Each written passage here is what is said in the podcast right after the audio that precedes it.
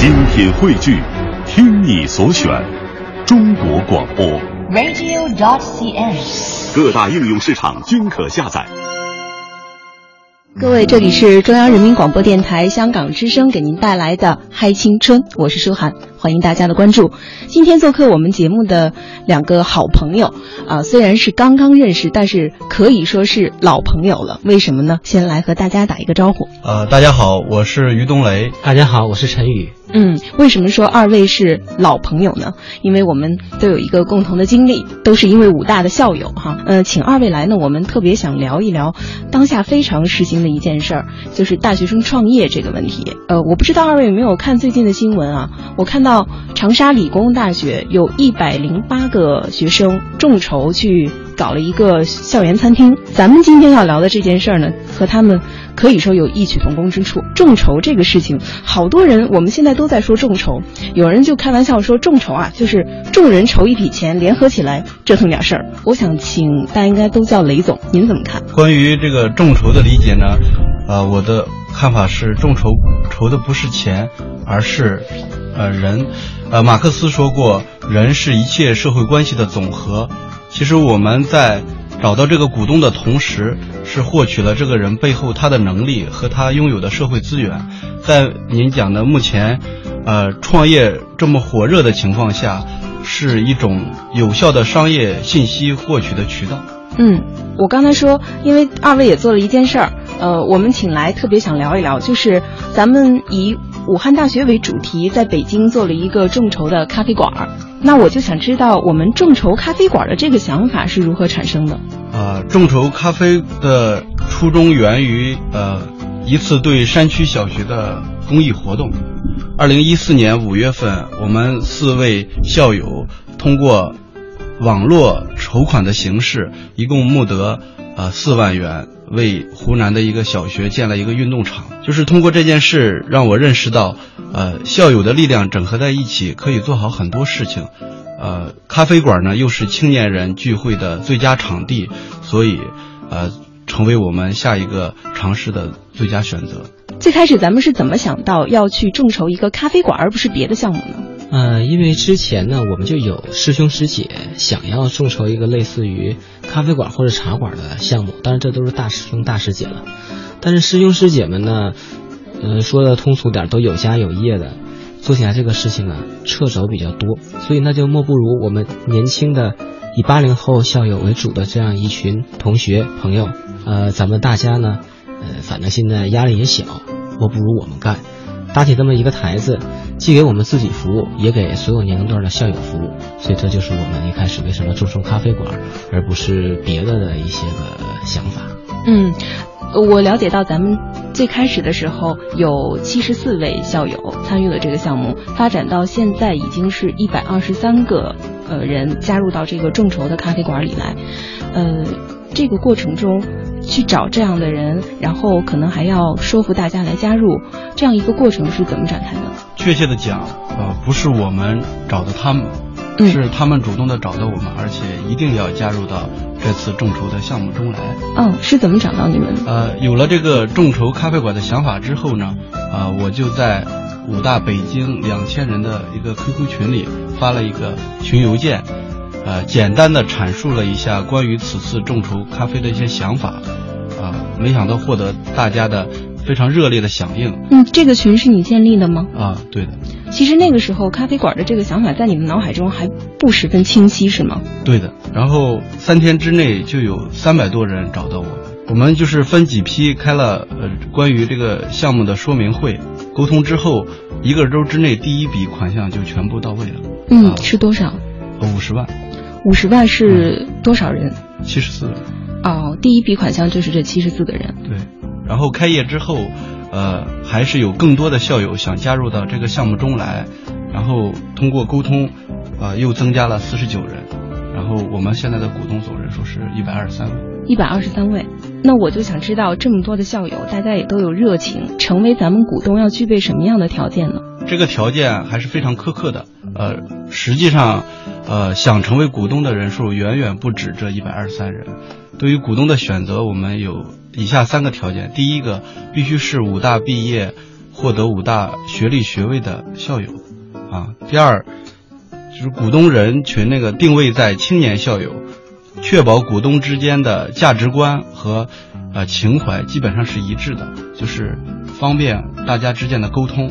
我觉得“情怀”这个词现在也经常说情怀，说我们卖的不是产品，卖的是情怀。那这个，我觉得这个词其实现在被大家说的特别的虚幻。嗯，到底什么是情怀？或者说，我们这个咖啡馆需要有的是一种怎样的情怀呢？因为我们是五大校友众筹的一个以五大为主题的这么一个咖啡馆，所以这个情怀就是五大的情怀。我们这些股东如果想加入的话，一定要对五大的文化以及精神要十分的认同，高度的一致。五大的精神呢，用我们的话总结就是自由和开放。当然，这种开放呢，不是那种胡乱来的开放。五大的开放主要是精神上的开放，在行为上，其实武大人挺保守的，就是做事比较认真、比较严谨。嗯。那么我们所说的情怀就是五大情怀。如果他不认同的话，那就不具备这种情怀。嗯。呃，刚才您说还有第三个条件。呃，第三个就是我们谢绝了一部分以投资的心态呃入股的校友。嗯。这样，我们股东在经营上也达成一致，相互之间比较宽容和信任。那现在大家入资都是一个怎样的心态？仅仅是为了支持，是热爱自己的一腔热诚？从呃这个项目上理解呢，我们众筹咖啡馆，它呃严格意义上是一种社交行为，是一个呃叫有门槛的社交，是一种呃大家一起玩的这样一个心态来做这件事情。其实就像一个呃五大学生在北京的一个校友组织，可以这样理解。嗯，那我刚才在听您讲的时候，就想到一个问题：股东的人员还是很庞杂的。应该说，所有的众筹项目都面对这样一个问题，有这么多的人，那我们在经营模式上是如何去管理呢？大家怎么分工？嗯，我们的这个经营模式啊，其实就是一个互联网的实体化，进行的是一种社区化的经营，做的是圈子经济。现在总说一个词叫互联网思维，其实，在我们看来，这是一个华而不实的帽子，有很多理论都是伪命题，啊，但是它的一些模式啊、经验呢，是值得我们借鉴的。呃，我们现在可以再看一下一些 SNS 网站，我们发现没落了很多。嗯，人们越来越回归于那种线下的淳朴的肉身交流，而不是线上的虚拟交流。那么我们呢？做这咖啡馆，其实就等于是做了一个线下的社交网站，大家在一起，呃，从事一些个活动，认识一些个人。因为你看你现在工作，你也应该清楚，人一旦工作以后，圈子越来越窄，路越来越窄。其实好多时间都被你工作的上面的事物给占据了。哎，是的。但是我们人作为一种 human beings，一种社区动物、社会动物，我们是需要社交的。那么和校友社交，那么这个感情啊又比较纯粹，啊，大家呢又不用说这个 提防啊，或者说特别动心思，只要本色出演好自己的角色就可以了。所以在经营上，我们就是类似于采用这种呃人人网的这种形式，但是人人网现在没落了，我们做的是一个线下的啊这么一个社群。那么有了这个社群以后，就可以做圈子经济，这个其实也是一个互联网提供给我们的一个经营模式，就是你先不要问怎么赚钱，你先把人气儿聚起来。嗯，有了人气儿，有了用户资源，那以后你有什么好的项目啊，包装上市，那往下推其实是很自然的。嗯，在管理方面呢，我们现在有一百二十三个股东组成股东大会，但是也不能说什么事儿。说今天交个水费，明天交个电费，是吧？咱们得举手表决。就一下子聚来，就但凡有事儿，这所有人都聚过来，其实还挺不容易的。哎，对，所以股东大会呢，只是呃涉及到这个股权问题，哎，涉及到重大的资金问题、发展问题，所以才召开股东大会，征求大多数人的意见。在平时的话呢，我们就组成一个九个人组成的执行委员会，简称执委会。这执委会呢，主要是分这么几个部门，就是综合部、财务部、运营部、活动部、推广部和互会员部。嗯，那什么叫执行委员会呢？如果按照严格的公司经营的这个方法来讲，我们的这个执委会就是董事会加高管层加各部门负责人。嗯那你这也听出来了，这是一个扁平化的一个管理管理组织。嗯我们这些人也不是什么领导，因为武大人太优秀了，太聪明了，我们这些人领导不了他们。我们就是什么呢？就是一群有点时间、有点精力、还有点热心的人，站出来给大家服务。对，多为大家服务。其实听上去挺像一个校园的社团组织，只不过它更高端大大气一些。对对对，是有点儿，嗯是有点儿类似于学校的这种社团，但我们呢，在管理上也是严格的执行公司治理这方面的要求，因为我们现在已经成立了公司，已经成立公司，只不过我们这些呢，就是，呃，并不是公司里的人，就是大家来这儿尽义务，一分工资钱不要，自己掏着股本入股，还得卖力气，然后大家做的还很开心，就是发扬一个志愿者的精神啊，大家就愿意来干。然后这种形式呢，有一点好处就是它可以传帮带，学长传给学弟学妹，这样的话呢，总有新鲜力量的加入，总有新鲜想法的加入，嗯那么我们这个组织呢，才能永葆青春的活下去。嗯，呃，陈宇应该是咱们这个执行委员会的委员之一，是吧？是的，啊，刚才咱们这个大家都称呼雷总是咱们这个项目的牵头人。对。那你们在选择上，刚才也说了，需要一些就青年的，应该是基本上靠八五后的这样的校友，是吗？嗯，以八零后为主，八零后为主同时兼有九零后，这是两个最大的群体。那么也有七零后，还有六零后，这只不过就比较少了。嗯我们是老中青，也不能说老中青吧，就相对意义上的老中青结合的这么一个群体嗯，咱们这个执行委员是怎么选出来的？啊，完全是民主投票选出来的。你有意愿，你竞选，你上，其实就是看谁想给大家做，有更多的时间，愿意给大家服务，也也要有这方面的能力。哎，对，我们在竞选的时候有一个执委就说，他说要想做执委啊，第一要有才，第二要有闲，嗯，啊，就是有才有闲的才能做这个职位。你是在自夸吗？啊，我不是啊，我是有，算是有闲，但是不怎么有才的那种。我觉得还是很有才的。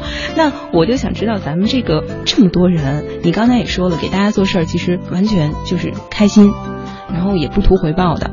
呃，那众筹这个模式怎么去分红呢？来投资的这些校友，呃，丝毫也不在乎就是呃经济利益上的问题。呃，我们刚才说了，就是拒绝了一些以投资心态入股的。嗯，那即便不是这个心态，可是众筹的模式也是应该有去分红的这个过程。呃，这个投资的话呢，是一种怎么说呢？是一种负有有限责任的认购。我们经营的好，分红；经营不下去就不分红。嗯任何生意都是有风险的，你既然出资了，你就负相应的风险。我们以我个人来说，我们这些个人入股的时候，就是为了做一件有趣有意义的事情。我们本身是没有奔着分红那个结果去的，但是我们在发起的时候也承诺，包括有口头的和纸质的都有，会如果盈利会分红。当然，我们现在也因为经营时间还很短，还不到半年，还谈不上分红的问题。我听你讲，越聊我就越理解了刚才说的“情怀”这个词的意思，应该就是情怀在支撑着大家。嗯，您刚才也提到一个词儿叫做聚人气，你说聚起人气了，可能什么事儿都好办了。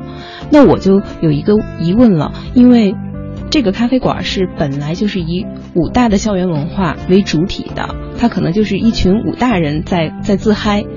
那聚人气儿的话，有没有去想怎样吸引别的人？可能说他没有在武大上学的这个经历，那咖啡馆儿，我既然咱们是一个咖啡馆，是一个生意，也要吸引别的人，在这个方面有怎样的考虑？呃，在商言商，咖啡馆对于我们来说是情怀，但是不管从外人的角度看，还是从国家法律政策角度看，它是一个经济实体。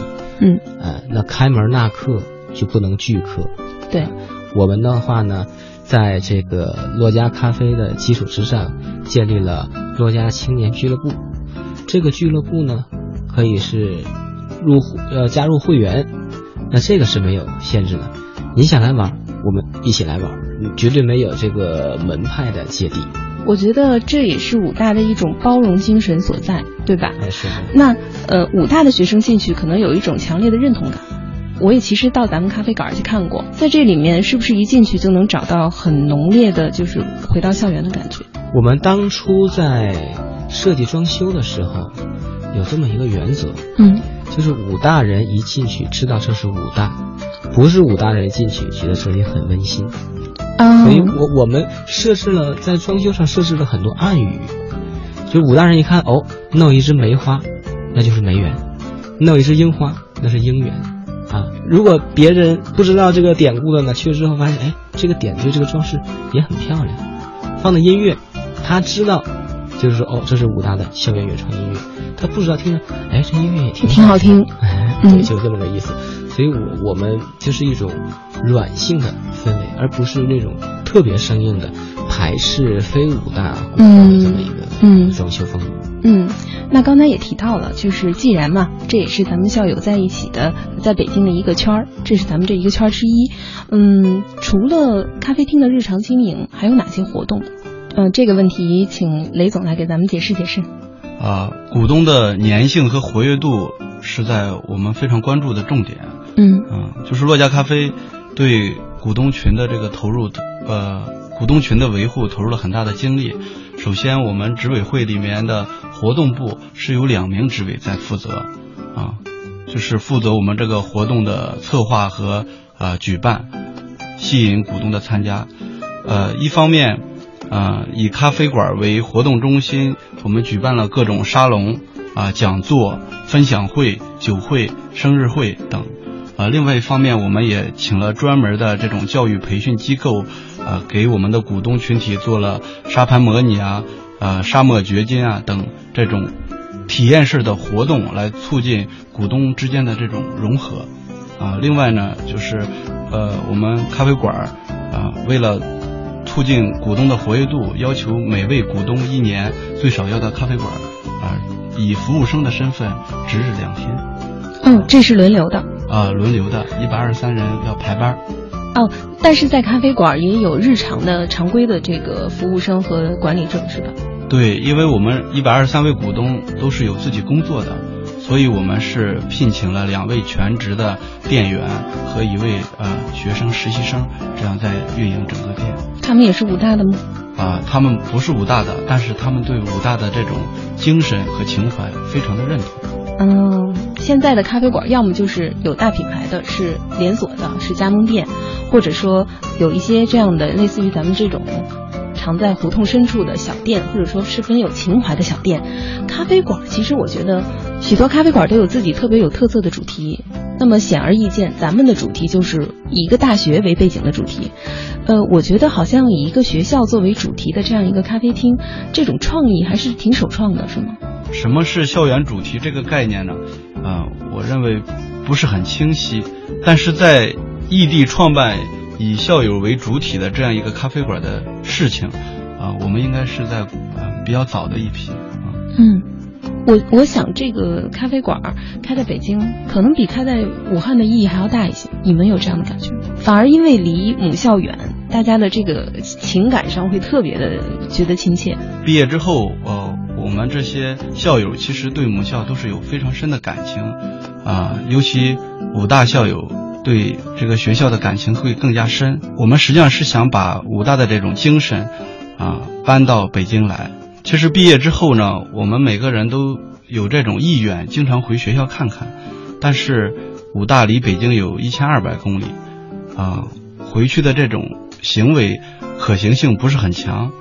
但是在内心的深处，所有的校友都有这种啊、需求。可以说，从情感的角度，啊、在北京有一个武大人经常聚集的地方，是大家的一个刚需。为了满足校友的这种需求，同时也是我们这一百二十三位股东的一个需求，啊，所以我们做了就是罗家咖啡这个武大人在北京啊的聚会的地方。嗯，我最开始了解到咱们这个咖啡馆，你们猜是在哪儿？是在微信的朋友圈。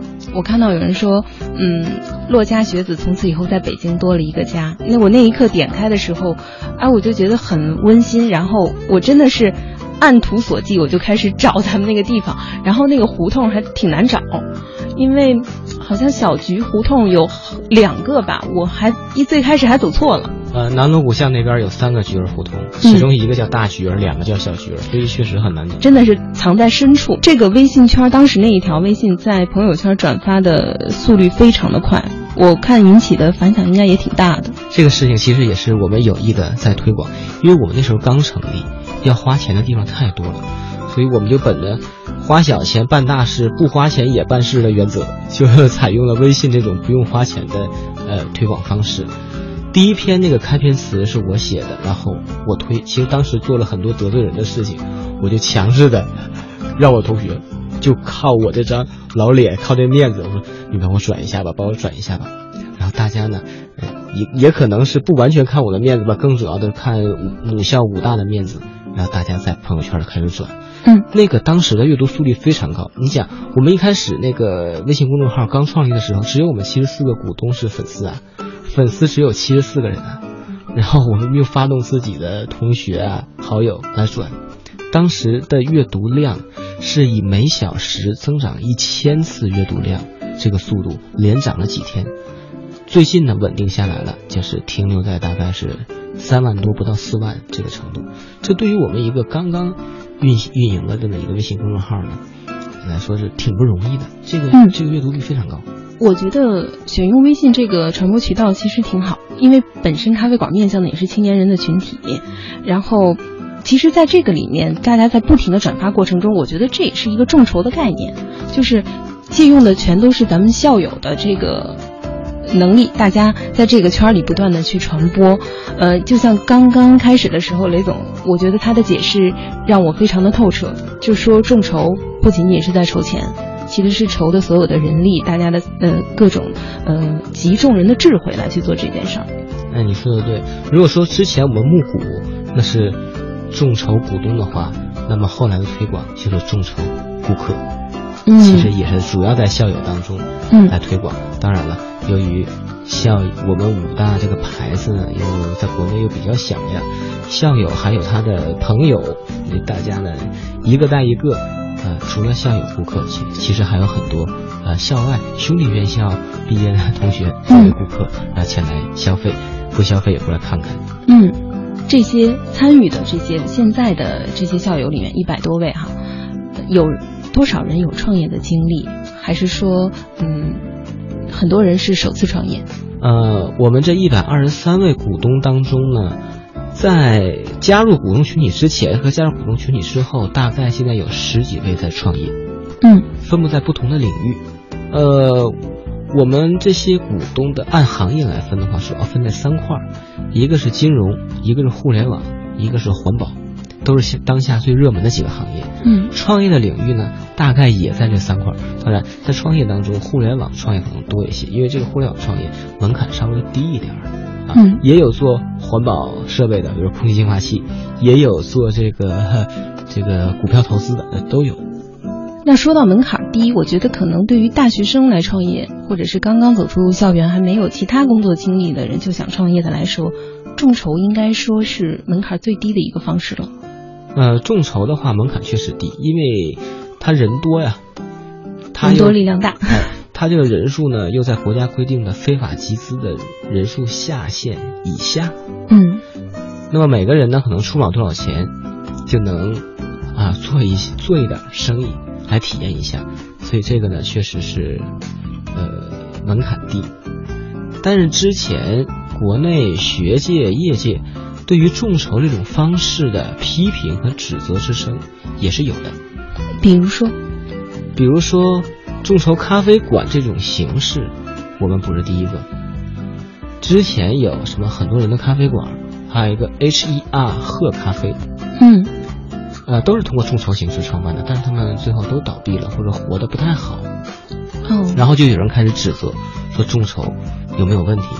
对于这个问题，我们是这么理解的：啊，众筹只是筹资的一种方式。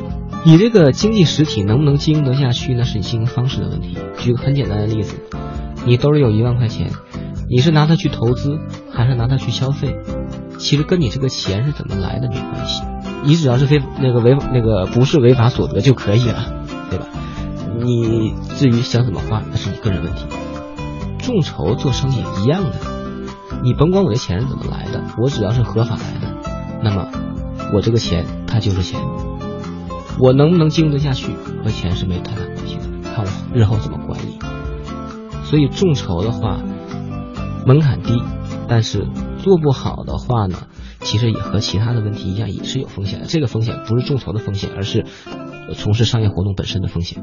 就是通过二位亲身参与这个众筹的项目，到现在为止，嗯，虽然时间还不长，但是在这里面应该已经付出了很多，每个人也付出了各自的心血。你们觉得众筹这件事儿对于你们来说，认为有什么难处？呃，俗话说，呃，过日子是开门七件事，做生意的话，开门七十件都不止。嗯，从众筹这件事情上来讲呢，啊，我认为做好一个众筹项目有三个点是比较关键的。第一个是啊游戏规则的制定，啊，第二个呢是就是股东募款的这个渠道。第三个就是筹款之后的项目管理，呃，首先从那个规则制定上来讲呢，因为这么多股东，大家的参与心态有可能是不一样的。有的人出资之后，他实际上是想实际参与到管理中来，那么每个人都参与到管理中来，就会乱套。其实网上有一些众筹咖啡馆的倒闭，就是由于这个原因造成的。另外就是大家参与。这个众筹的初衷如果不是一致的话，啊，大家的这个参与的心态不一样的话，也会容易发生一些纠纷或者一些啊扯皮的事情。所以说，对大家呃参与众筹初衷的这个管理，还有对于大家对于这个项目本身的期望值的这种界定，我觉得都是非常重要的。这个规则制定的。呃，主要核心目的就是界定每一个股东的啊责权利啊。从第二个呢，叫就是股东筹款这一块儿，因为你做出一个呃关于项目的众筹方案之后，就是要怎么找到这些股东，以及让这些股东怎么参与中来，这个就是股东群体的这个获取，这个也是一个比较关键的点。哎，那能不能就这个？我因为我听上去我就觉得。确实挺麻烦、挺困难的。你没有亲身去做，都可以想象得到。能不能就这个跟我们解释解释？咱们在经营这个咖啡馆的时候，具体是怎么做的？实际上，一百二十三个股东啊，是有人想参与，有人不太想参与。不太想参与原因可能很多，比如说他很忙，或者他工作地点很偏，离我们这个呃经营地点很远。嗯啊，我们。这个事情吧，因为我们从来不想强制大家做一件事情。对，这本来就是一个自愿的，就是本着高兴来的事儿。对对对，我们不想强制大家做一件事情，就是一个志愿者本着自愿的精神，大来做。那么你想做的、能做的，你就来做；你不想做的呢，你也不要太边缘就好，你也可以适当来参与参与。所以说，我们就是这样一个，我们有一句口号叫“你行你上，你行你上”。但是可能就有一个问题，就是呃，像刚才雷总说，呃，有些就是因为大家都想参与，后来呢，可能就没有把它给平衡好，这样，然后这个项目就失败了。那咱们遇到这样的情况怎么办？我们会根据兴趣成立小组，这个小组呢有一个牵头的，剩下大家呢也都是对这个一个事情呢很感兴趣，愿意付出，也有能力做好的。好，这一群人，一小群人来做一件事情，可能服务一大群人啊，而他们付出辛苦，但是他们也得到了别人和自己对他们的肯定。那这是一项活动。如果别的活动呢，可能有另外一一个小组的人来做了，然后别人呢也可以去去去享受。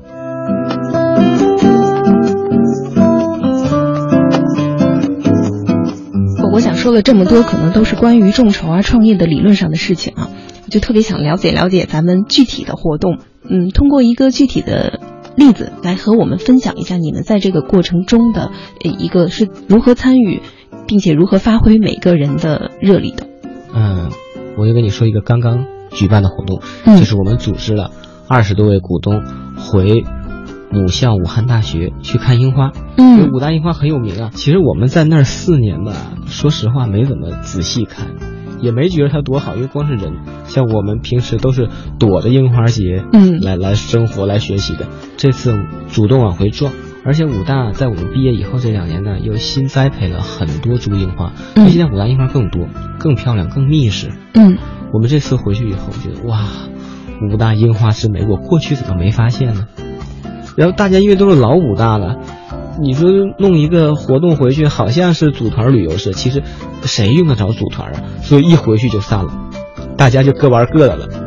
啊，如果我们是那种一个特别严苛、特别严格的一个组织的话，我们可能说不行啊，你你不能自己活动，你得按我们的，我们给你请导游干嘛？其实根本不用。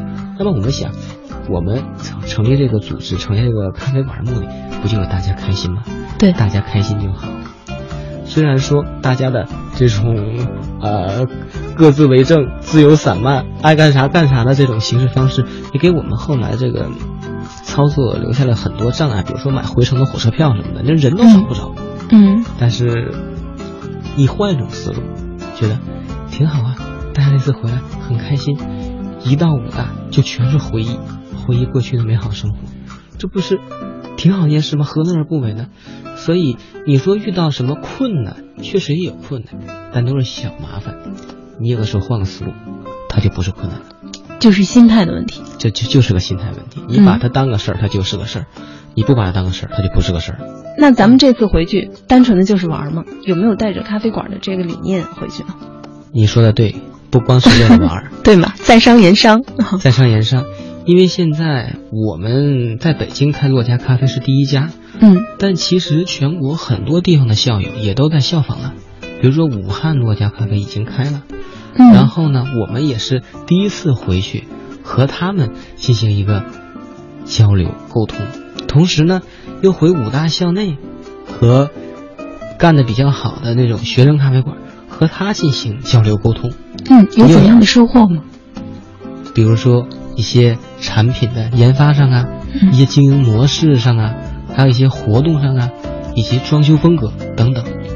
同时呢，还发展了个别几位啊铁杆粉丝什么的，而且大家决定以后组成一个联盟，我们可以做那种类似于电视电话会议的系统，就是我们这些个呃校友的咖啡馆，大家都通过互联网连接起来。你有什么活动，请了哪些名人牛人做讲座、做分享，其他地方的咖啡馆和咖啡馆的股东、顾客、校友看不到，他可以在你的咖啡馆也能看到现场的直播视频啊。嗯啊，这样的话不就是一地举办活动，多地共享活动吗？这也是我们取得的一项很大的成绩。同时呢，也呃确定我们这个联盟进一步往下发展的一些个呃意向性的东西，具体操作可能以后慢慢往下推。呃，我觉得刚刚听陈宇学长讲的这个想法，可能慢慢的，咱们这个洛家咖啡就做成一个全国式的可能连锁的这个形式，它的规模在不断的壮大起来。那我就想借机问问雷总啊，咱们咖啡馆的目标和未来的发展方向又是什么呢？呃，洛家咖啡的未来绝对不是一间咖啡馆，首先它是一个咖啡馆。呃，目前继北京店开业之后，武汉店也已经开业了。五一期间，青岛洛家咖啡也即将试营业，紧接着深圳和上海也会开业。目前，广州啊、南宁等地的校友也在策划啊、当地的洛家咖啡。其次呢，洛家咖啡它还不仅是一间咖啡馆，在依托洛家咖啡馆这个实体上，我们现在重点在做的一个是洛家青年校友俱乐部啊。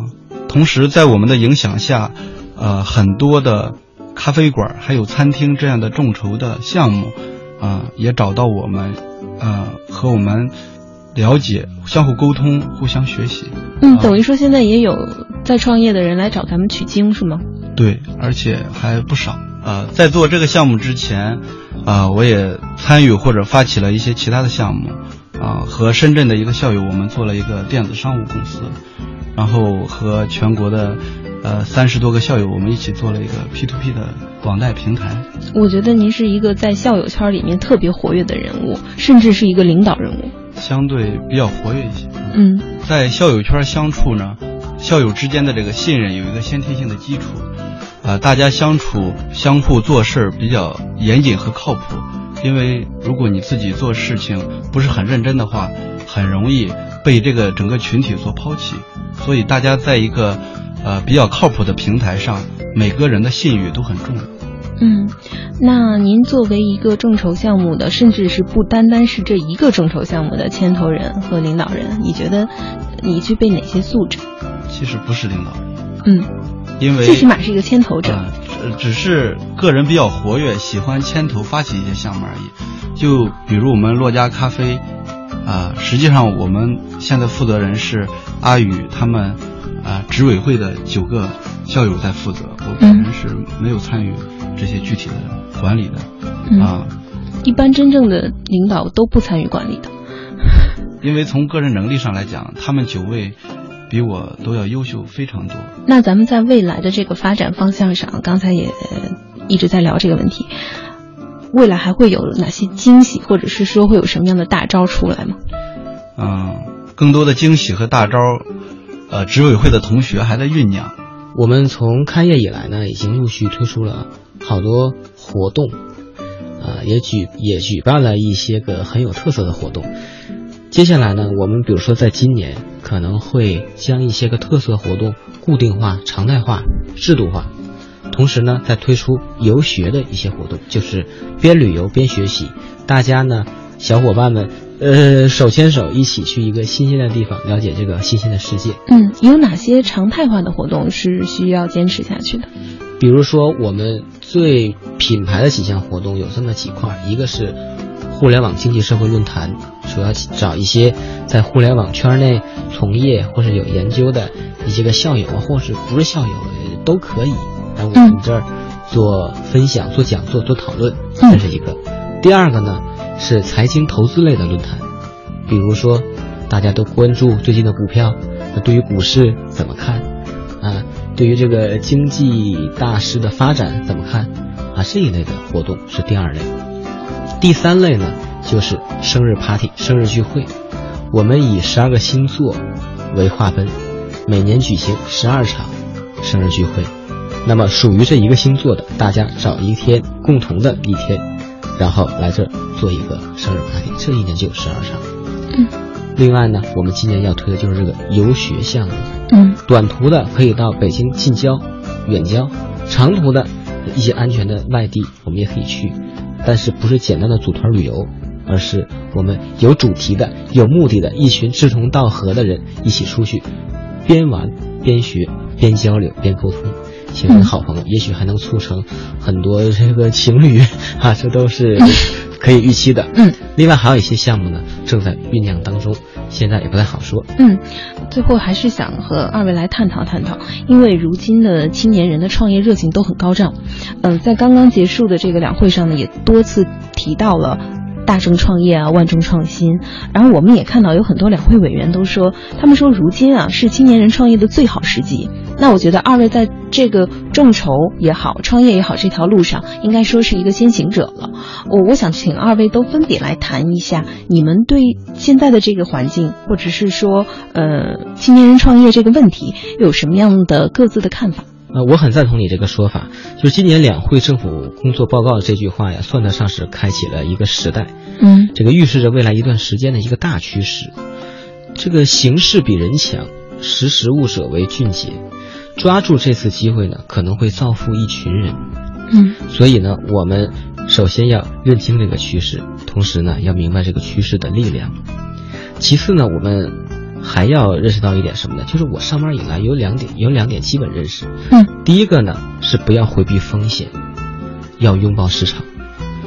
这个在今天高速发展的中国经济社会当中，机遇和风险是如影随形、不可分割的。你中有我，我中有你。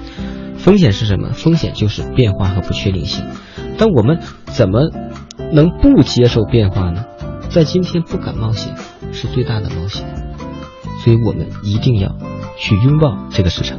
第二个认识就是，无论赚多赚少，给谁干都不如给自己干。呃，女人一辈子总要嫁一次，男人一辈子总要创业一次，要不然这一生都不圆满。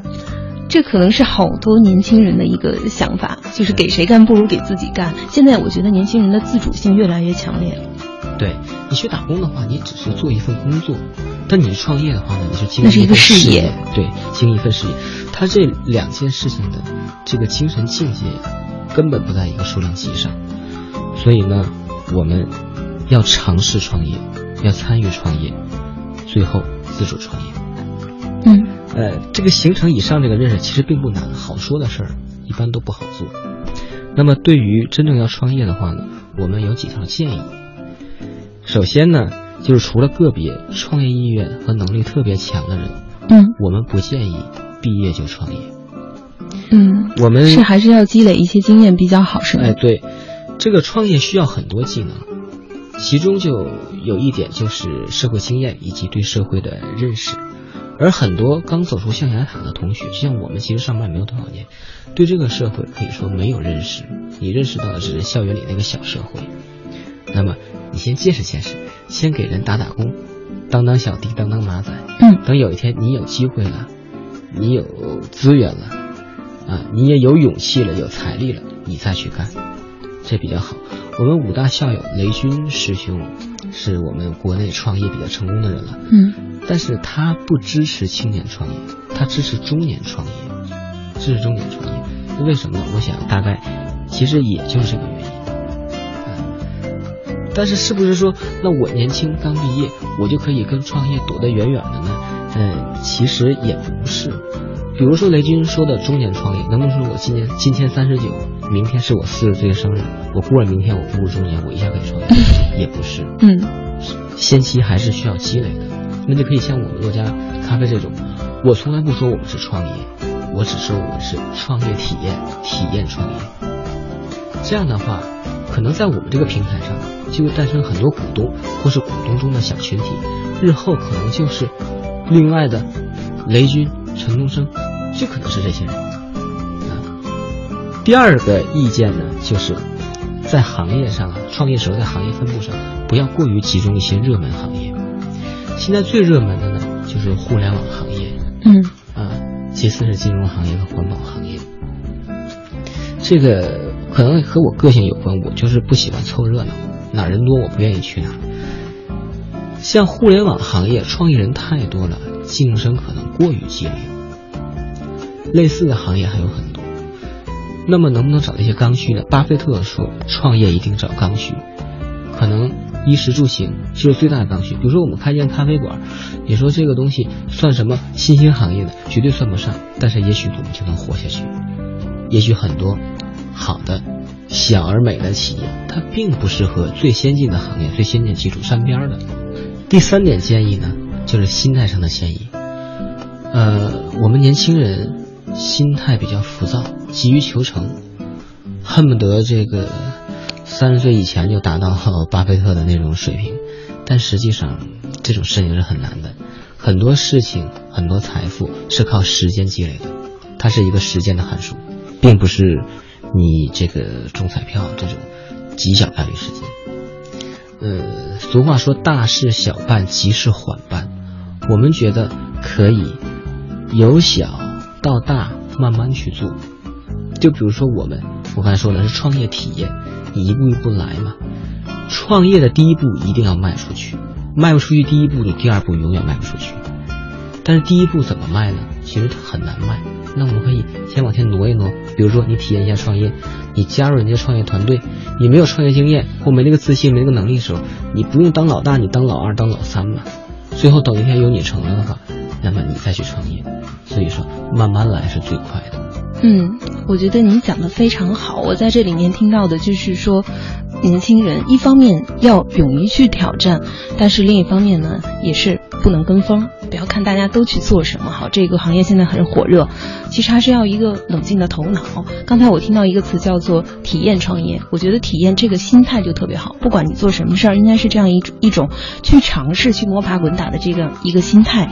也许在这个过程中，我们就积累了经验，你慢慢也找到了自己的兴趣点，你就知道我真的需要什么，我要做什么。嗯，那雷总还有什么想说的？啊、我总结一句话，啊、创业的路上很艰辛，但是创业路上的风景也是在别的地方看不到。嗯，我想非常好。今天也感谢二位跟我们分享了这么多。嗯，那你们经历的风景无疑是呃非常精彩的，或者是说别人感受不到的。呃，我希望通过我们的这样一个节目的分享，大家都能在自己的人生道路上遇到不一样的风景。谢谢二位，谢谢，谢谢。落英缤纷。